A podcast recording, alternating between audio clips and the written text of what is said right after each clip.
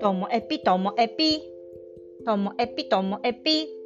面白から真面目までサクッと聞ける独り言ラジオともえぴ。こんにちは。皆さんお元気でしょうか、まあ、昨日のね、あの帝王切開の話の続きなので、今日もあの出産の話とかそういうのね、全然苦手だよっていう人は、あの聞かない方がいいと思いますので、プチッと止めてしまってください。まあ、あの、昨日の話の最後でね、その、産んだ後、えっと、看護婦さんが、えっと、夫のところにね、手術室の向こう側にいる夫のところに行って、はいって抱かせようとしたら、そうね、僕ですかって言って、あなたしかいないじゃないって 言ったっていうのが、その後、私の母から聞いてね、私もゲラゲラ笑ったんですけども、本当男性ってそうですよね。あの、私はその妊娠が分かった日からも母親の気満々なんですけど、夫はね、やっとその時目の前にして、どうしていいか分からないっていう状況になって やっと父親になっていくっていう感じでね、なんかそれまでは夫の方が年上、5個年上で、なんかちょっと、ふんふんみたいな感じのね。人だったんですけど、なんか私、だからこそ、そっちょっと壺に入って、まあ、あの、夫目の前にしては笑えなかったですけど、陰でね、めっちゃ笑いました。そして、あの、産んだ後ですね、まだそこからも大変だったんですよ。それが、あの、夜7時とかだったと思うんですけども、まあ、そこから、私は、えっ、ー、と、まだ麻酔とかもね、部分麻酔効いている状態で、で、でもまだご飯とか全然食べれないわけですよ。だから前の日の夜、6時か7時に食べた夜ご飯が最後で、その日丸々1日食べていなくって、で、手術の後、まだね、水も飲んじゃいけないんですよ。喉乾くじゃないですか。で、そのまま、その日3人帝王切開だったんですけどね、私入れて。その3人が、こう、ベッドで、そういう手術後の人が一夜をそこで過ごす部屋みたいなところにいて、そしたらね 一人めちゃめちゃ若いママだったんですね。多分ね、二十歳ぐらいなのかな。そしたらその子がね、あー、うん、喉乾いたって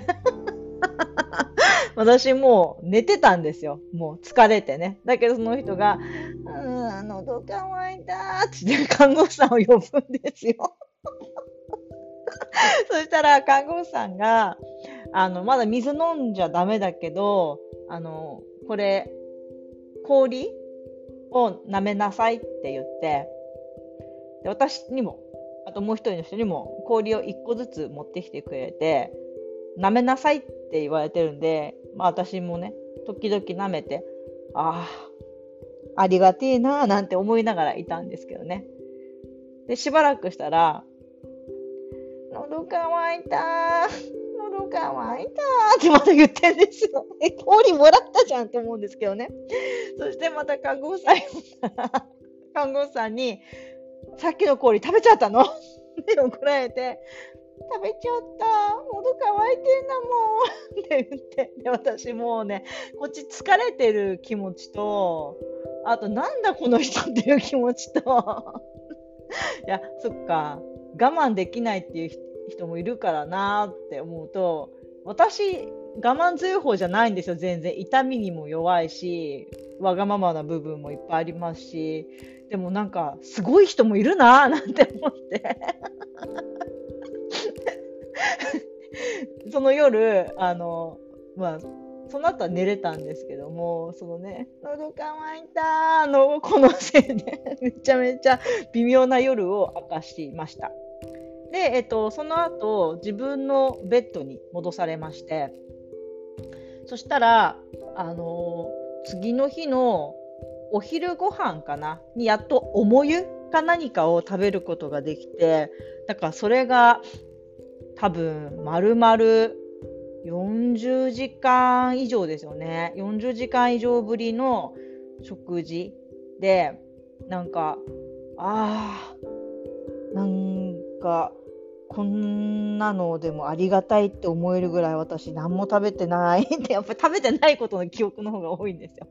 でこのまま私順調に退院したら病院のあのカレーライスは食べれないままだってきっとカレーライスなんて週に1回か2週に1回だろうななんてね そんなこと思いながら。でその日のねえっ、ー、とはもうおかゆだけだったんですけど次の日は食べれるようになったけどなんか魚とかだったんですよ。カレーがいいなとか思いながらね。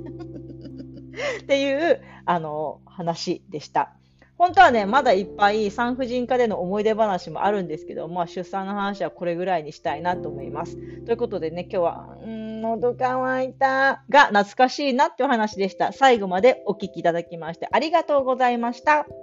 さようなら。